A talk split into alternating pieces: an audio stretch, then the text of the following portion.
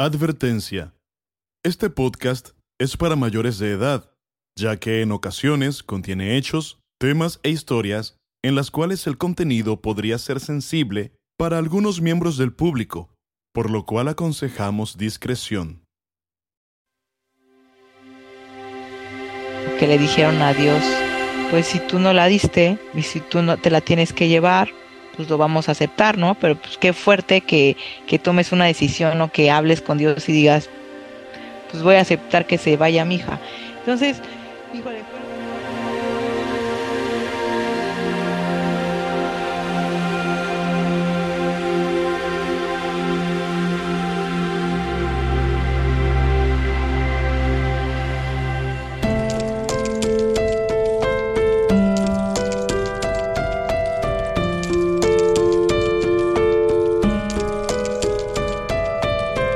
Triple S, esto es Lo que un día pasó.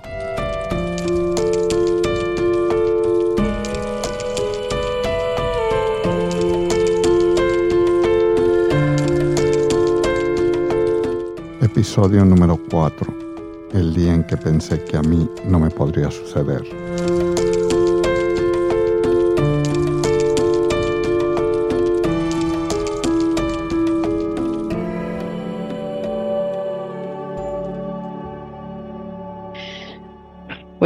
Mi, mi, vida antes de COVID era, siempre tuve como muy buenos hábitos en la alimentación, en ejercicio. Eh, llevo, pues yo creo que los últimos cuatro años de mi vida practicando senderismo, o tres años de mi vida practicando el senderismo, eh, las pesas. Para hacer senderismo, eh, lo que hacía era practicaba cada 15 días, iba a subir una montaña y esto iba subiendo de grado. Primero eran montañas como, como cerritos, se puede decir. Después eran medias montañas y al último eran altas montañas. Y esto era para practicar para que subiera el pico de Orizaba, que es la montaña más alta en México. Posterior a esto, tenía que practicar también eh, entre semana algún deporte para que me diera como la fuerza y la resistencia para subir la montaña. Toda la semana tenía un coach en pesas y tres veces a la semana hacía box también con otro coach. Esto era más para temas de cardio, porque como soy muy delgada, no podía hacer cardio todos los días y siempre eh, llevo yo creo que desde los 18 años con con coach, con coach nutricional o con nutriólogo. Y hubo dos años, lo que fue 2019 y 2020, me hice vegana. Este, la verdad es que me gustó muchísimo, pero sí extrañaba la carne. Dejé de ser vegana finales del 2020 pero sigo como, o sea, comiendo súper sano, estoy súper acostumbrada a comer cinco veces al día, tres comidas, dos colaciones, hubo un momento en que también me, se, me, se me alocó y empecé a hacerle el ayuno intermitente. Este, la verdad es que siempre he experimentado cosas así con mi cuerpo y me ha gustado muchísimo. O sea, sí he visto como resultados, pero pues al final regresas como a lo habitual, ¿no? Yo mis cinco comidas y de, la verdad es que desde niña siempre mis papás como mi mamá la verdad es que no sabía cocinar muchas cosas así como comidas de que con gran elaboración y era como de sopa de verduras, pechuga asada, entonces creo que eso a mí me ayudó como ahora que estoy grande, pues si yo tengo que llevar, para mí no es como una dieta, ya es como mi, mis hábitos alimenticios, o sea, no sé, a mí se me antoja mucho más un salmón y una ensalada que comerme eh, unas quesadillas o unas enchiladas, o sea, no se me apetece como lo otro. Tampoco soy, creo que en algún momento de mi vida sí fui súper aferrada al deporte, o sea, creo que solamente vivía para eso y, y mi dieta, o sea, no la rompía y sí llevaba una dieta, pero también entendí que no, que había que disfrutar la vida. Antes era de que cero sal, ¿no? Ahora le pongo sal, o sea, uso ciertos tipos de sales, no sé, como el Himalaya o sal de mar. Eh, azúcar sí es, no, no, no consumo azúcar. Eh, si, es, si se me antoja endulzar algo, a veces le pongo miel, pero es muy raro. O sea, la verdad es que ya estoy súper acostumbrada a, no usar ese tipo de endulcorantes, nada de eso. Me costaba mucho trabajo, justo como en la, preparatoria y en la universidad, porque todo el mundo es cuando más toma. Y era como, hoy no, por más que lo intentaba, y si esto sabe horrible, sabe alcohol, por muy, por muy fino que sea, para mí sigue siendo alcohol y nunca me gustó. Fumar sí en algún momento, y, y yo la verdad es que aprendí porque mi mejor amiga eh, era medio torpe cuando, cuando iba manejando y me decía, préndeme mi cigarro. Y en ese momento empezaron los de moda, los mentolados y los de las capsulitas. Entonces yo decía, pues no saben tan mal, pero literal aprendí prendiéndole los cigarros a mi amiga. Pero tampoco es algo que, no, que me haya gustado. No.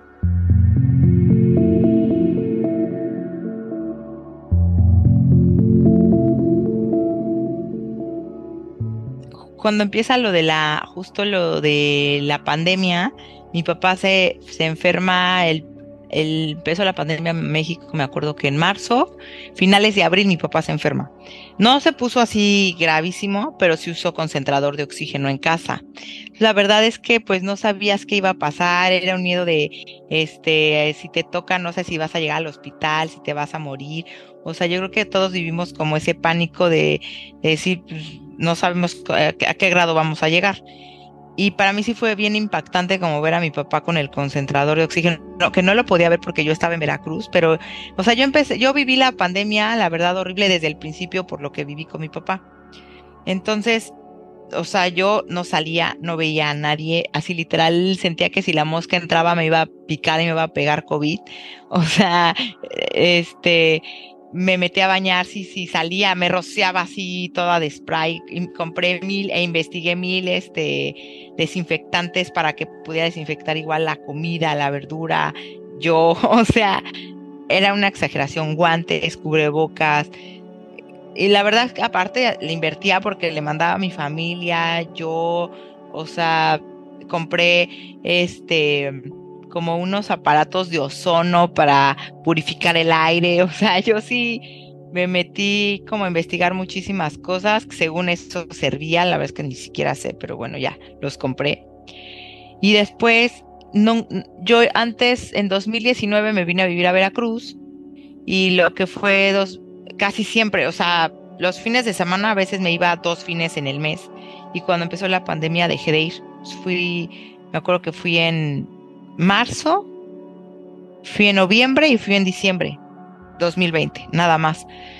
2021 fui en febrero y fui en julio porque era cumpleaños de mi abuela y mi abuela cumplía 90 años y todos nos hicimos pruebas, rentamos una casa en Cuernavaca, este, porque pues iban a hacer sus 90 años, le hicimos una reunión, vinieron dos tías de Estados Unidos con su familia, pero pues todos, todos bien, todos hicimos prueba, no salimos de la casa, nos estamos cuidando muchísimo. Entró ahí la tercera ola, tercera ola de COVID, que era el de Delta, ¿no? Me parece, no me acuerdo, sí, fue Delta. Entonces, eh, pues ya terminé, eh, la fiesta de mi abuela fue el 3 de julio y yo me voy a, yo la verdad es que no, no creí en la vacuna y el 20, el 20 de julio como que me paré así de la cama y dije, presiento como que me tengo que vacunar. Pero yo ni siquiera me había inscrito, nada.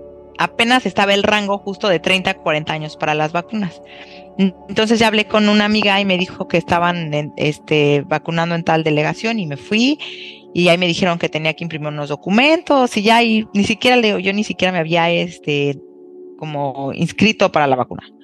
Ya me la pongo ese día con mucha desconfianza, la verdad. Y al otro día, que fue el 21 de julio, como que tosí raro. Y dije, mm, esta tos está rara. Pero literal, como que dije, me puse un cubrebocas porque estaba en casa de mis papás. Y me voy a hacer una prueba. Y doy positivo. Agarré mis cosas, o sea, mi camioneta, le hablé a mi mamá, le dije, pásame mi, mi mochila de la, del trabajo porque ya me voy a Veracruz.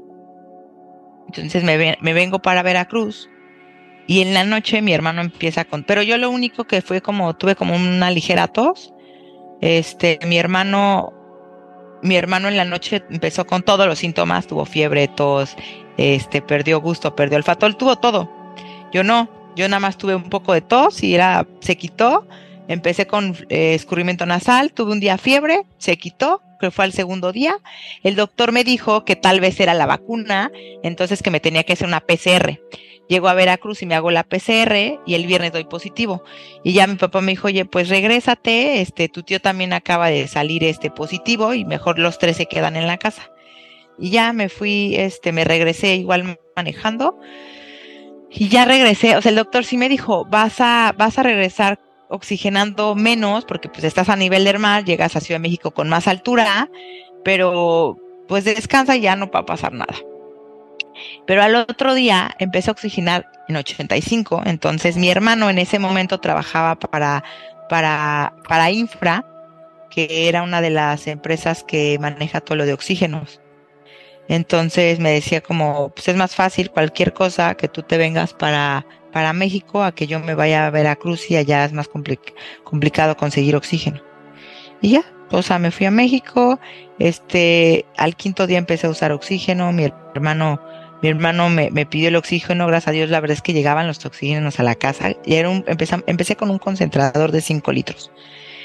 Pero sentía que ya estaba al tope y no respiraba, entonces me pedía otro, me pedía otro, y yo decía, pues de oxígeno no me va a pasar nada.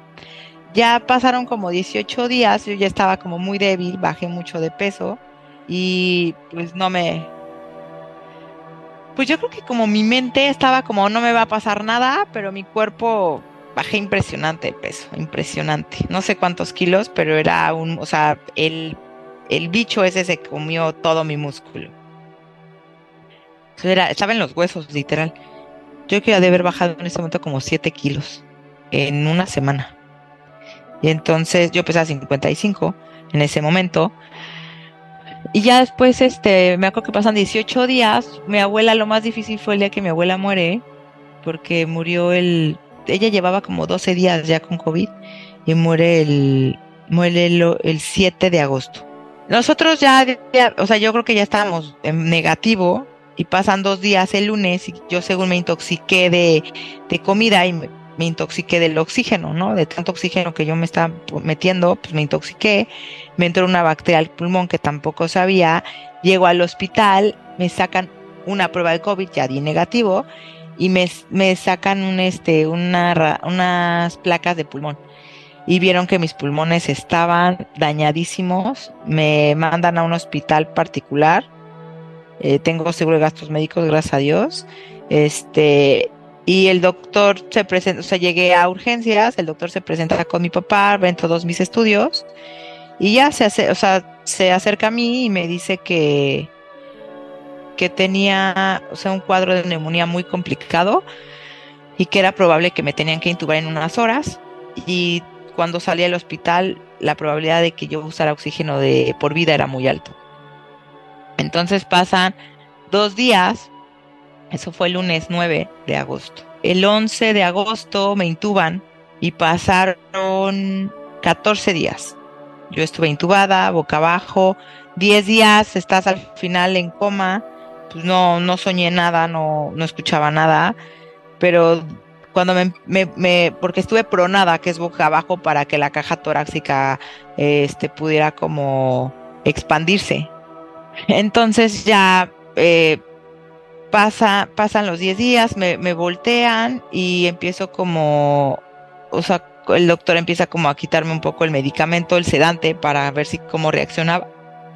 Y ahí fue lo peor porque pues empecé a alucinar, o sea, empiezas con sueños muy fuertes, todo el tiempo yo sentía que escuchaba voces, todo el tiempo sentía como que mi familia, o sea, todo el tiempo en mi cabeza era COVID, COVID, COVID, COVID, que el hospital está lleno de COVID y mi hermano me decía tienes que escapar, eh, ya te, ya tengo una ambulancia abajo, entonces yo me hacía el intento de parar, este, pues no tienes, o sea, yo perdí, yo perdí 15 kilos, pesaba 40 kilos en el hospital, entonces estaba yo en los huesos, la cabeza me pesaba, o sea, me tenía que levantar agarrándome la cabeza.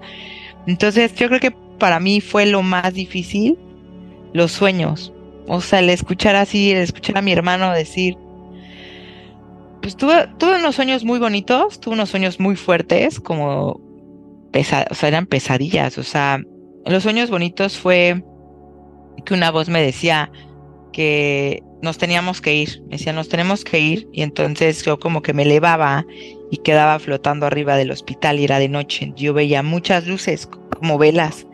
Y yo decía, hay muchas personas haciendo oración por mí. Y entonces, como que me sorprendía y de repente regresaba como a mi cama y esa voz me decía, ah, no, esa voz me decía arriba, no te puedo llevar. Y yo le preguntaba, ¿por qué? y me contestaba, porque hay muchas personas que quieren que te quedes. Y entonces como regresaba a la cama.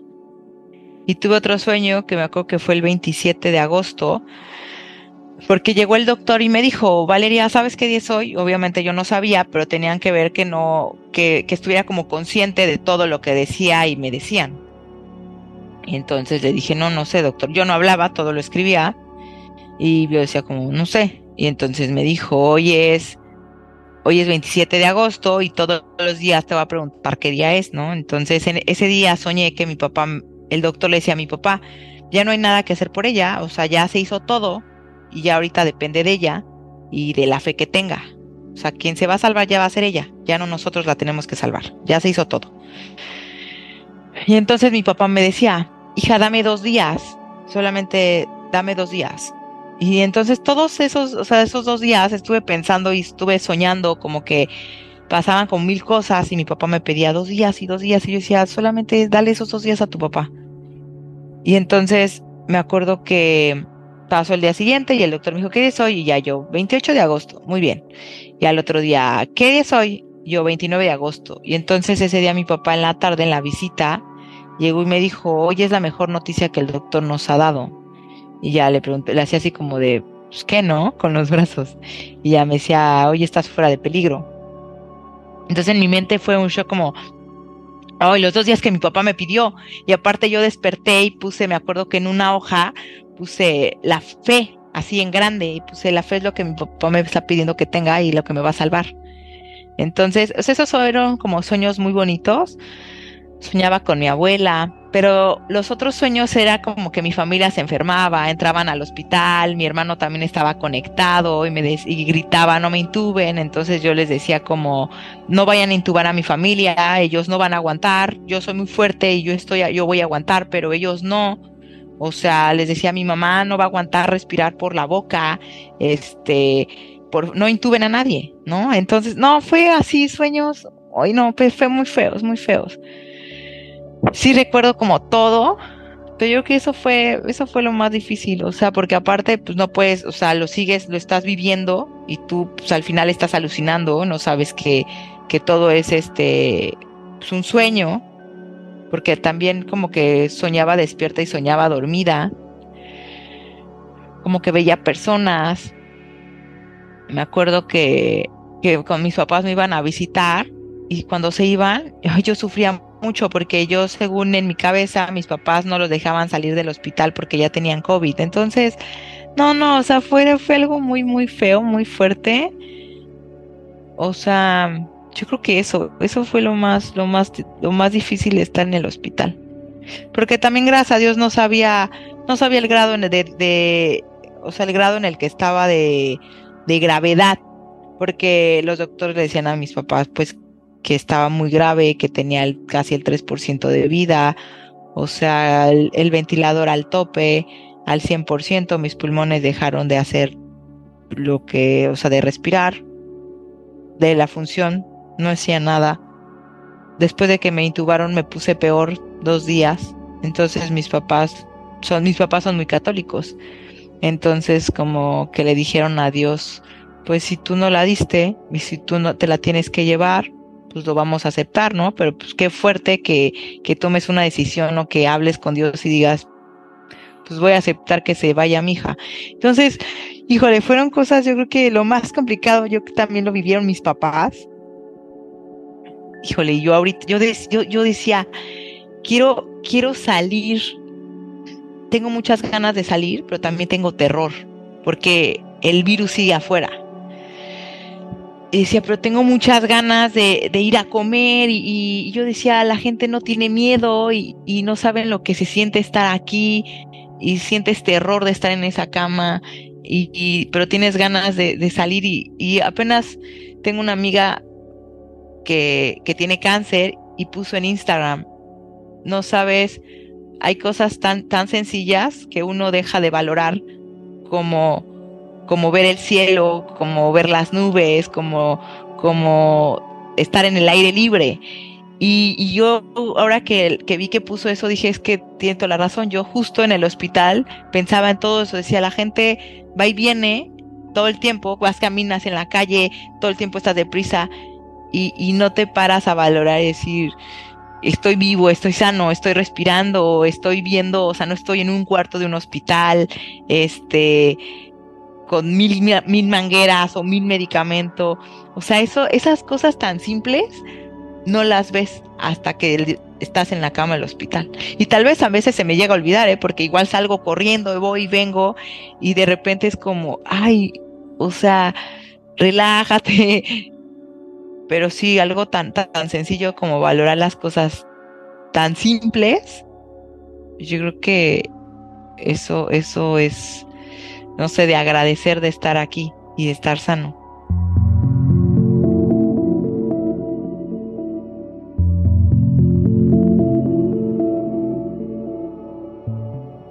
Yo salí súper, o sea, yo cuando desperté de la cama estaba como bien positiva y ay, y me acuerdo, me acuerdo que hubo un chico que, un enfermero, así chino, tatuado, con arete, llegó y, yo dije, ay, me toca un hombre, yo quiero mujer.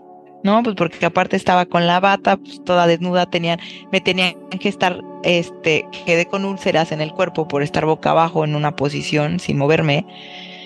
Entonces, eh, es lo único, gracias a Dios, que tengo, como esas cicatrices que hasta ni me afectan. Pero pues tenían que quitarme la bata, o sea, porque quedé en, las ingles, pues, no tenía ropa interior, en las ingles quedaron mis cicatrices, en un seno, en las rodillas, entonces pues me quitarme la bata y, ponerme las pomadas y yo era como, ay, qué incómodo, o sea que no está haciendo un hombre, ¿no? Ya después me valió, pero ese chico, o sea, de verdad no me cuidaba de una manera impresionante, o sea, yo estaba admirada con él, decía, no le podía hablar, le escribía, hasta me acuerdo que un día le puse te extrañé. Porque en serio, no me, me, cuidaba como nadie, como nadie, o sea, me daba masaje en los pies, se quedaba a platicar conmigo, porque pues también los enfermeros entran, salen y, y, pues nadie te pregunta de, oye, ¿cómo te sientes? Te ven como, bueno, te ayudan, son unas excelentes personas, de verdad, y gente bien profesional, pero pues tampoco se, se, quedaban a platicar y cómo te sientes. Eran, eran como tres enfermeros, dos enfermeras y un enfermero que lo hicieron. Y en mis sueños eran los que yo siempre decía que me cuiden, que me cuiden. Una me ponía música y de repente yo bailaba en la cama, era muy chistoso y me decía, ah, ¿te gusta la música? Pero aparte ya llegaba con salsa y yo, uh, ¿no? Pero yo aparte toda con la, o sea, tenía, estaba, estaba intubada, pero ya despierta.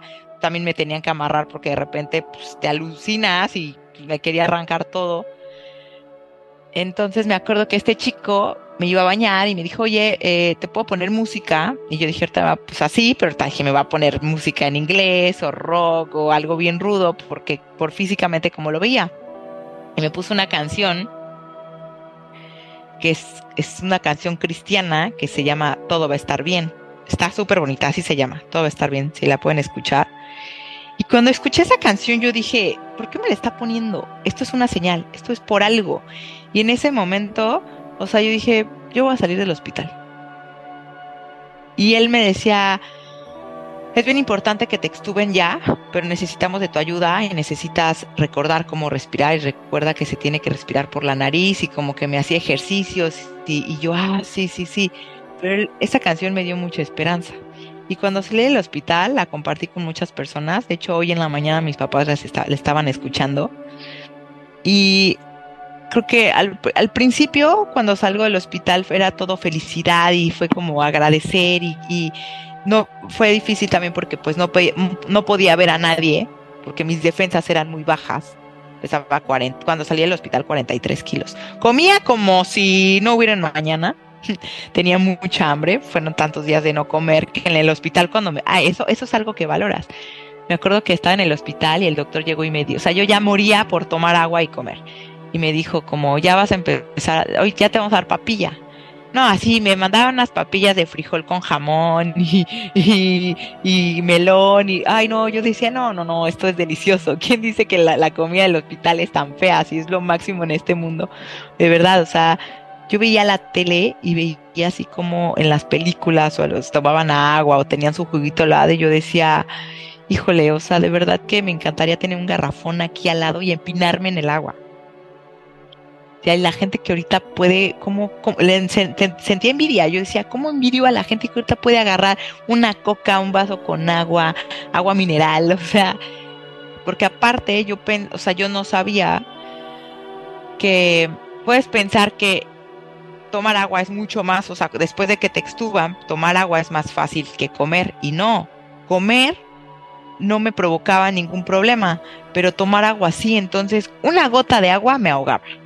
Pero era una tos que me daba, entonces tenía que tomar, o sea, no tomaba agua tenía mucha sed, pero no podía tomar agua, por más que lo intentaba porque era como que es esas veces que se te va el agua por otro lado y todo es horrible, que te estás ahogando, Así era todo el tiempo, todo el tiempo. Y tenía que tomar pastillas y todo y me ahogaba. Hasta que una tía que vive en Estados Unidos, hermana de mamá, le dijo a mis papás que había como un polvo que, que justamente lo usan la gente que no puede tomar agua. Y lo que hacían es esta, este polvo, o sea, tú pones tu agua simple, por ejemplo, y le pones este polvo y lo hace como gelatinoso. O sea, un poco muy espeso como si fuera tole, haz de cuenta. Entonces, eso era lo que yo, así solamente pude empezar a tomar agua y con popote y con jeringa. Entonces, sí, eso, híjole, sí fue bien fuerte. Tampoco tenía voz. Retomé la voz como un mes después de que salí del hospital. De hecho, también el doctor me decía, es probable que, que te tengamos que mandar con especialista porque perdiste la voz. O sea, fueron un montón de complicaciones que tal vez la gente no se imagina que, se, que es intubar. No solo es meter un tubo para que respires, o sea, el tubo se empieza a encarnar, entonces empiezan a entrar virus, bacterias. No es, por eso es que mucha gente se murió. No, o sea, no es que te mueras por intubar, es por la complejidad de esa terapia.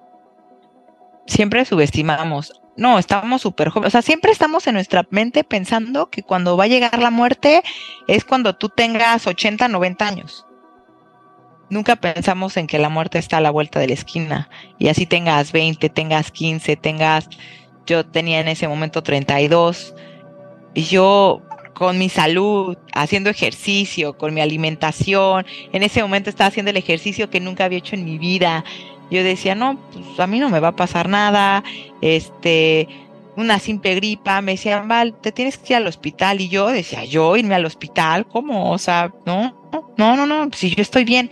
Entonces yo creo que mi cerebro, o sea, mi cerebro decía, estás bien, pero mi cuerpo decía todo lo contrario, estaba muy, de verdad, muy mal.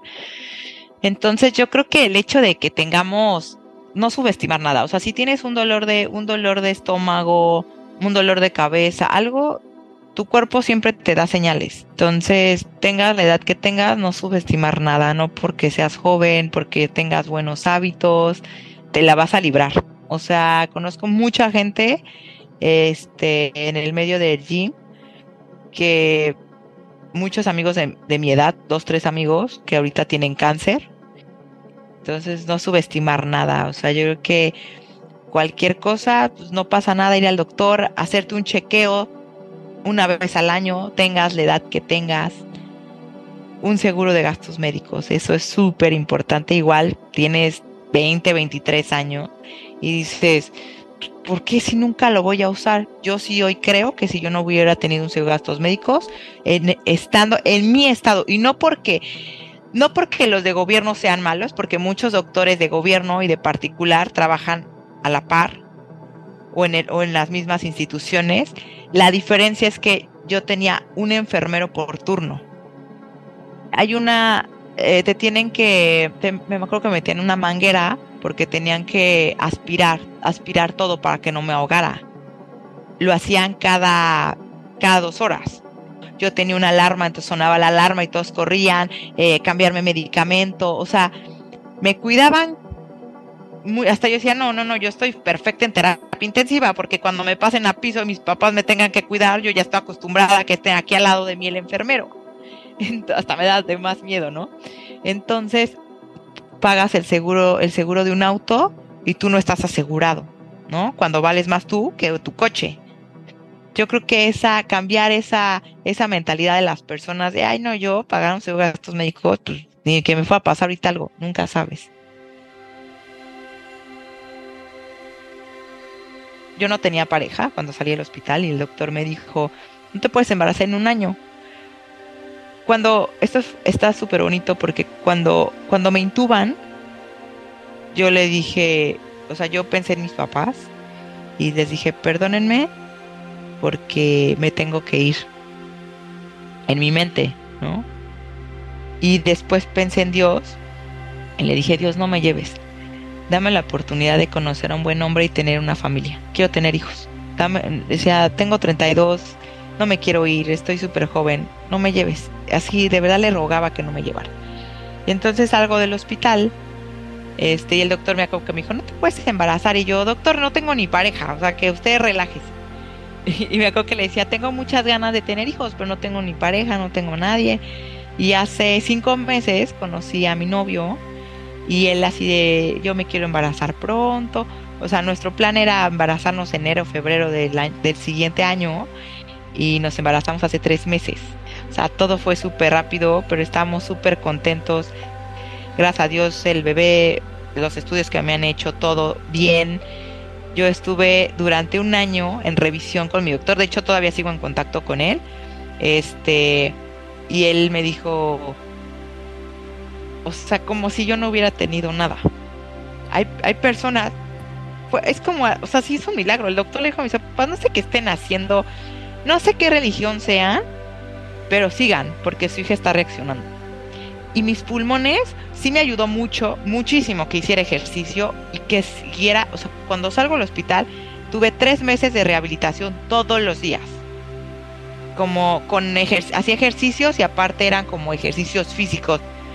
Entonces sí fue un milagro porque si ven mis pulmones, mis pulmones están como si no hubiera pasado nada.